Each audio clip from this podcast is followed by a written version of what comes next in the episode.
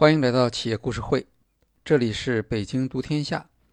本期讨论的案例来自图书出版产业，我们将介绍台湾读书共和国出版集团如何在衰退的产业中实现增长。讨论的重点是这家出版集团采用分权决策的品牌矩阵，激发编辑创造力，实现竞争优势。简单介绍一下台湾图书市场的概况。这是一个接近于完全竞争的市场。经济学上讲，完全竞争的特点包括市场主体不能控制产品价格，产品表现出同质性，以及生产商可以自由地进出市场。根据2019年台湾国图的数据，申请书号的出版机构有将近五千家。其中多数是小型出版社，员工超过九人的出版机构只有九百家。品种方面，台湾图书市场一年出版图书数量将近四万种，这是一个很大的数目。作为比较，大陆一年出版的新书大约二十万种，但大陆图书市场规模差不多是台湾的十倍。台湾图书市场的另一个特点是出版选题的同质性。差异化本来是图书产品的自带属性。相同主题的图书，即使书名一样，在内容上通常也会有差异。这里所说的选题同质化，主要指的是图书选题来源的同质化。二零零零年以后。台湾图书市场逐渐成为翻译图书主导的市场。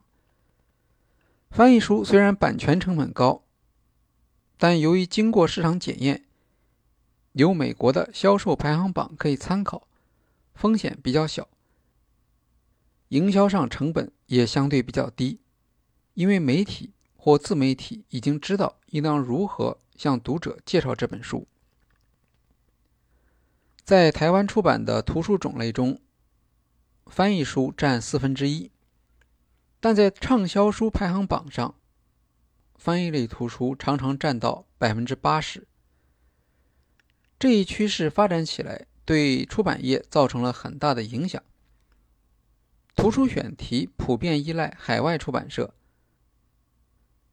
大家在同一个国际版权代理市场上相互竞争购买版权。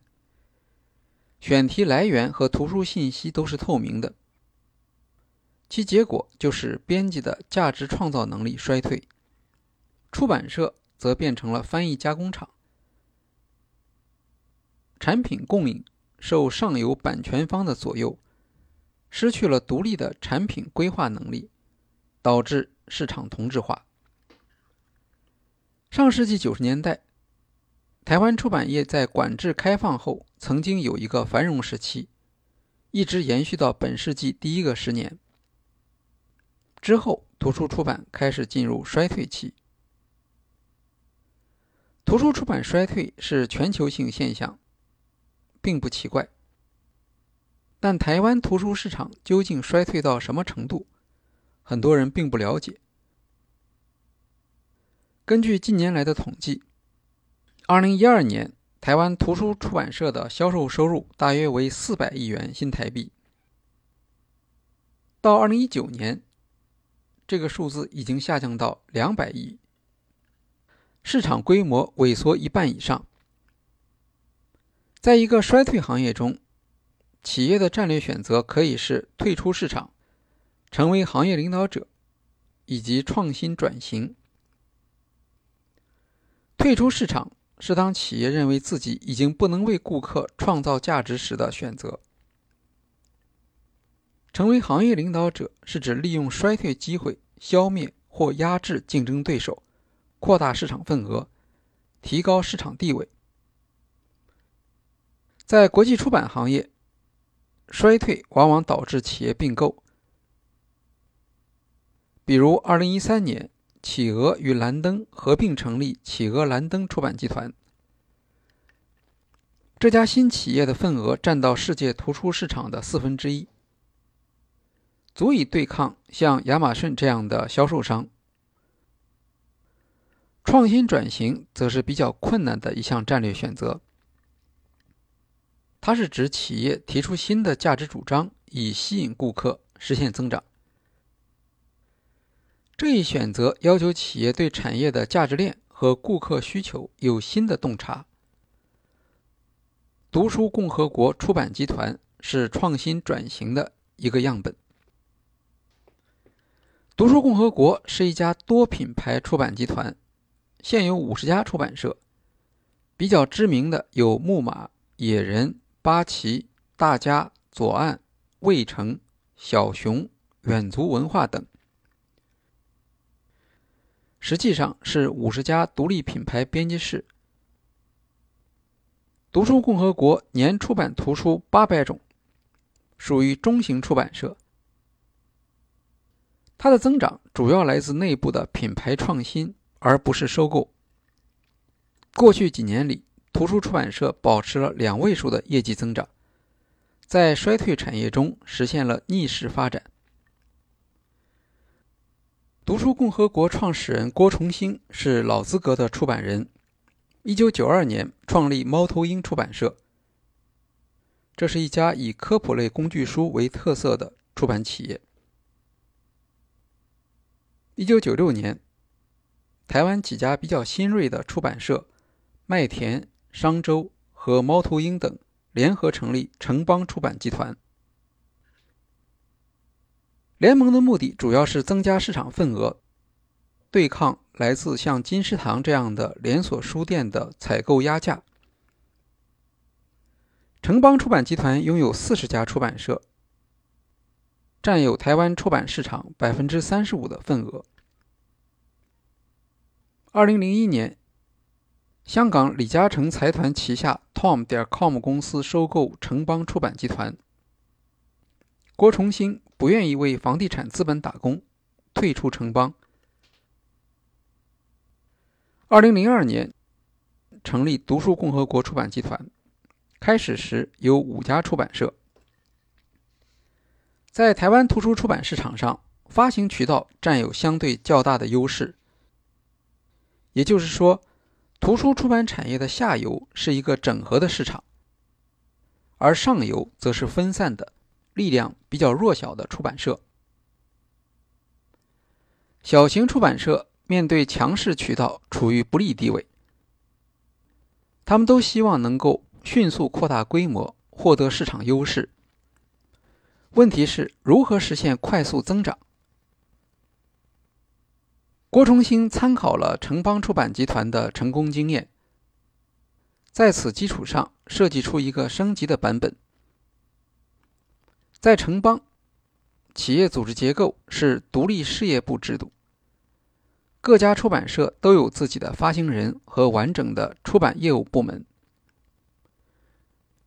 这是因为加入联盟的出版社之前已经有相对完好的组织结构。发行人通常既有出版经验，又有管理能力，独立经营的效率比较高。像城邦那样将一些中型出版社组成战略联盟，是一个不错的选择。但郭崇兴当时没有这个条件。他的想法是，有没有可能通过内生的方式来实现增长？有能力的发行人市场价值比较高，未必愿意加入读书共和国。但市场上还有一类专业人员，他们通常是出版社发行人的下属。在出版社内部负责一个编辑室，这些编辑都是已经培养成熟的出版专家，对于选题和市场有自己的独到认识，也已经有一些成功的出版作品。他们对读者的需求比较敏感，弱点则是资历不足，往往难以获得独立创建品牌的机会。郭崇兴认为，读书共和国可以为他们搭建一个出版平台，让这些编辑有机会在职业上快速发展，从一名称职的编辑主管转变为称职的出版社经营者。如果创业成立一家新的出版社，通常需要一千万到两千万元新台币。读者共和国邀请这些编辑加盟，负责一间新的出版社。集团只要投资三百万到五百万元新台币，就可以开展业务了。总编辑在加盟时通常会带着自己的选题，很快就可以有产品。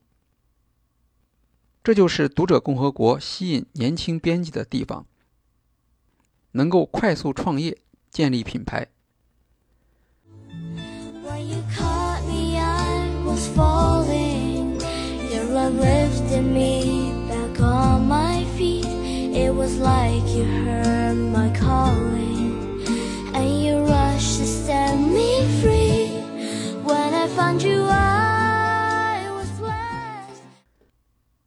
前一期节目介绍过的庄瑞林，就是郭崇兴从时报出版社请来的总编辑。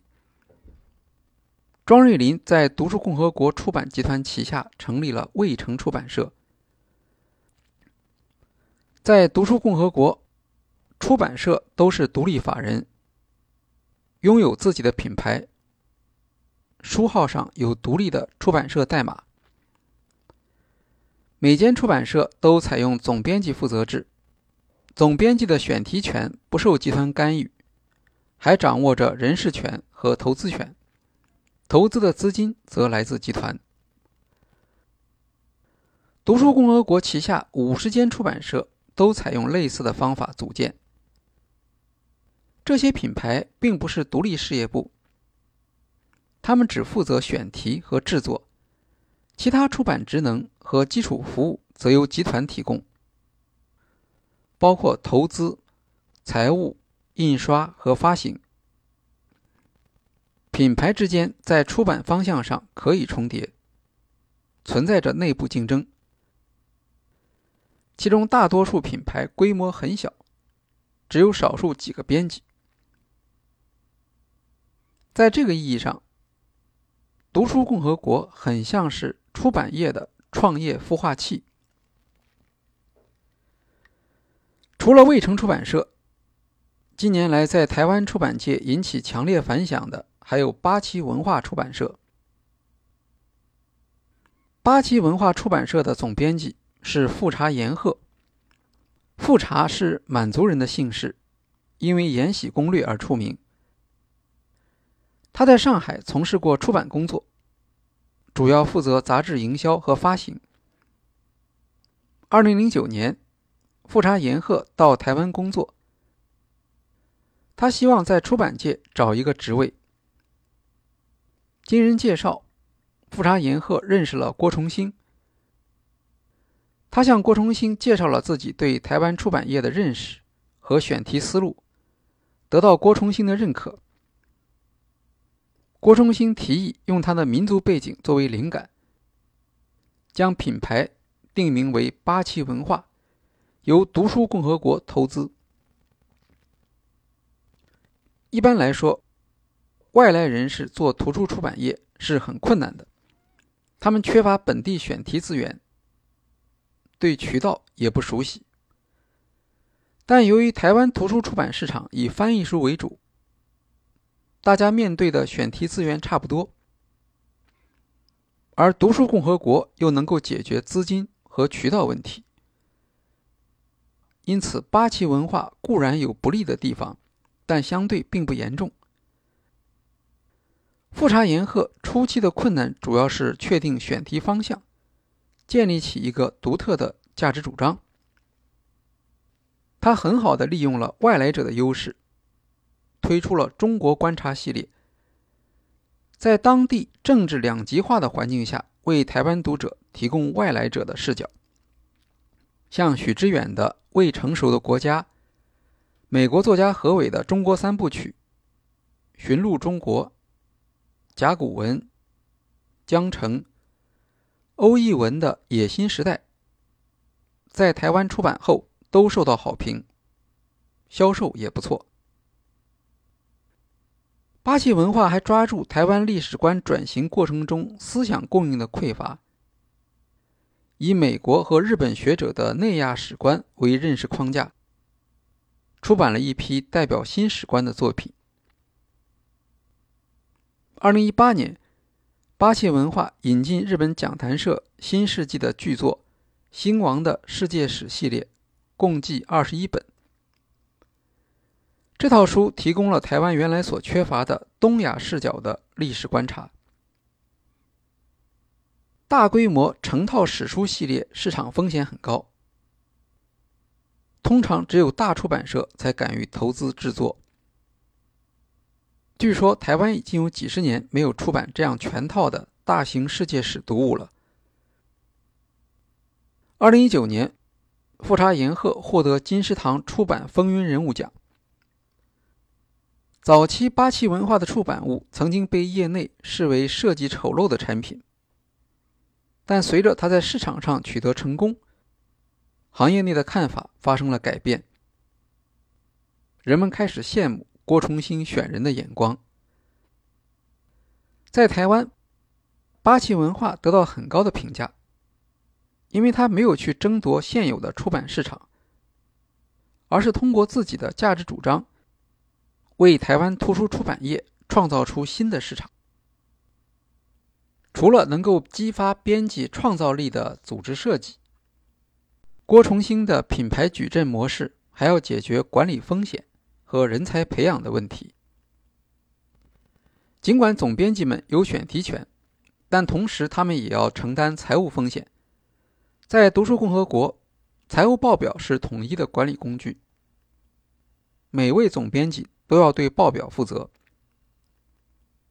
郭崇兴曾经抱怨说，一些总编辑对财务不够敏感，甚至做了几年之后还是看不懂报表。培养总编辑的经营能力是集团的一项重要责任，也是郭崇兴需要花力气非常多的地方。除了招募总编辑，整个出版集团编辑队伍的培养。也是郭崇兴最关注的工作之一。由于旗下出版品牌众多，郭崇兴不可能和总编辑逐一讨论出版选题。作为社长，他需要把握的是通过保持编辑的质量来形成出版集团的独特能力。在编辑考核中，他特别强调编辑对出版节奏的把握，主张。编辑应当像工程师一样掌握出版进度，因为出版社最昂贵的成本就是时间。理想的情况下，出版集团应当能够不断培养出胜任总编辑工作的员工，形成一个总编辑的内部市场。不过，郭崇兴也承认，这一目标还远远没有实现。培养一名编辑通常需要五年时间。为了鼓励旗下品牌的总编辑花力气培养年轻编辑，集团会分摊一部分编辑培养成本，同时对编辑的考核则比较严格，必须要具备规划年度出版书目的能力。如果不能胜任，则要尽早解职，以免浪费小出版社的资源。培养出来的合格编辑，未来有机会成为总编辑，领导独立品牌。即使品牌失败，有经验的编辑仍然是集团的宝贵资产，可以转到其他品牌。在读书共和国，业绩表现好的总编辑月薪在十万元新台币以上，优秀的品牌总编辑年终奖可以领取数百万元。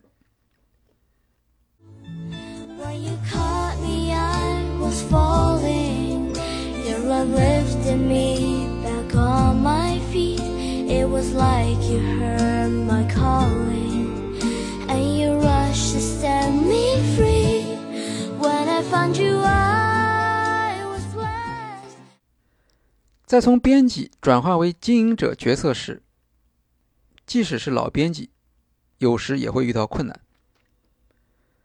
木马文化总编辑汪若兰过去主要编辑经典文学作品，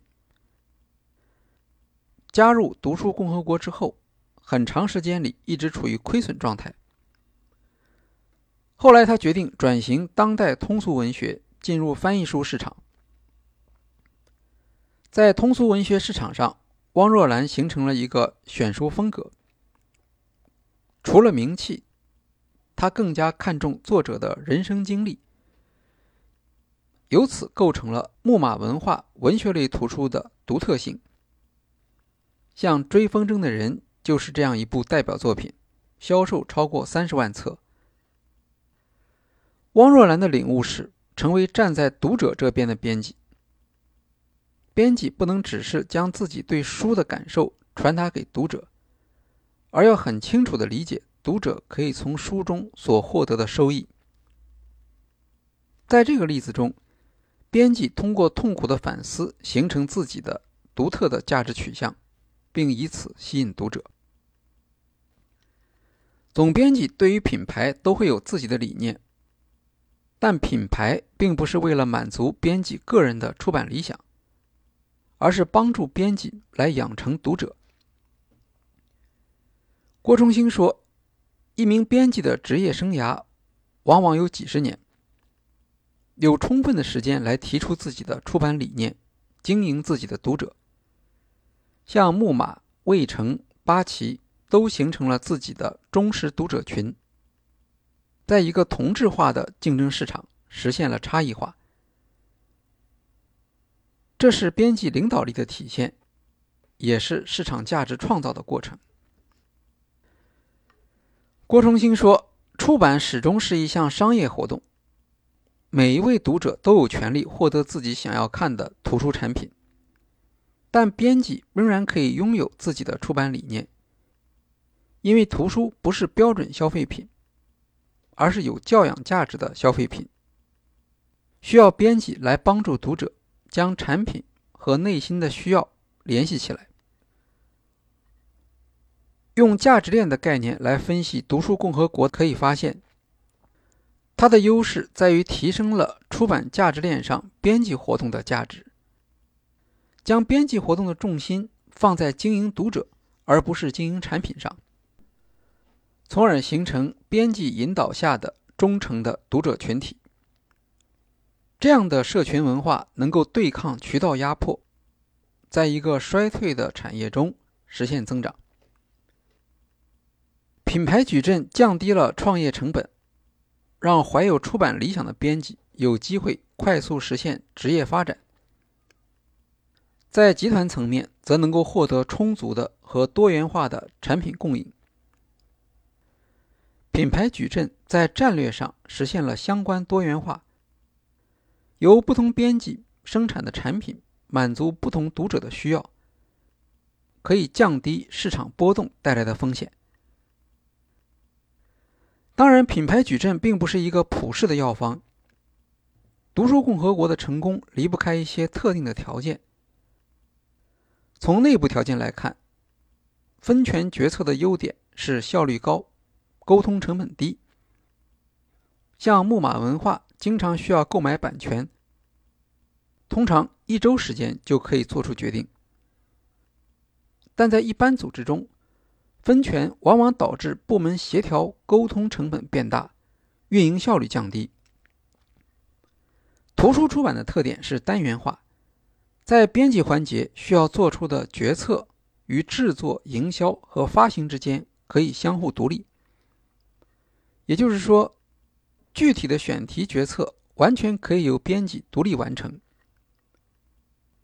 品牌矩阵也减少了营销协调的工作，在营销上更加依赖编辑的主动性和经营社群的能力。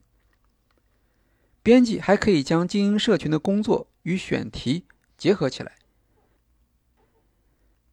编辑工作单元性的另一个表现是核算。在一些复杂产业中，难以从总成本和总利润中将每项活动的成本和利润单独划分出来，而在出版社这样做是有可能的，也有不少成功的例子。值得讨论的是图书选题分权决策的合理性。传统出版社会将选题决策权特别是重大选题决策权集中在公司层面，由社长总编辑负责。集权化的选题决策是有道理的。资深编辑的经验对选题和规划能够提供很大的价值，但台湾出版业面临着特殊的情况，在以翻译书为主的市场上，选题的同质化导致资深编辑的相对价值降低，或者说出现了价值转移。细分的大胆的出版选题价值权重上升，而集权化的选题决策。总是会导致一些边缘选题得不到机会。出版社对新的市场机会不敏感，甚至不知道存在着这样的机会。比如像八旗文化和魏城这样的成功案例，在传统的出版社管理模式下是难以实现的。至于分权所带来的决策风险，则通过统一的报表管理来控制，这样品牌矩阵就实现了编辑创业能力的激发和整体财务风险控制之间的平衡。从外部环境来看，行业固然在衰退，但图书消费的需要还在，只是传统的图书选题方式对读者而言失去了价值。设计新产品，用新的价值主张来吸引读者，变得更加重要。在衰退而非消失的市场上，通过重新定义价值主张，仍然有可能在竞争对手退步的同时，实现自身的增长。许多图书编辑对产品有自己的想法，他们不认同大型出版社的保守选择。二零一零年左右，以宝瓶文化为代表的一批离经叛道的小型出版社纷纷上市。这反映出市场上存在着富于创业精神的年轻编辑群体。读书共和国抓住这一机会，将编辑们的创业设想快速转化为产品，而不再需要自己从头来培养编辑。图书市场衰退的另一个结果是，原有的营销方法失去带动销售的能力。读书共和国采用的品牌矩阵组织设计，相当于推倒了出版社的围墙，让编辑可以直接面对读者，经营读者。在营销能力弱化的条件下，创造出开发市场的高效率方法。像魏城和八旗文化。都通过高密度的讲座的形式，在产品和读者之间建立起新的联系。读书共和国的品牌矩阵模式，为台湾图书出版业带来了许多新的品牌，促成了大批年轻的编辑崭露头角。读书共和国也由此成为衰退市场上的成长明星。好，今天的企业故事会就介绍到这里，谢谢大家。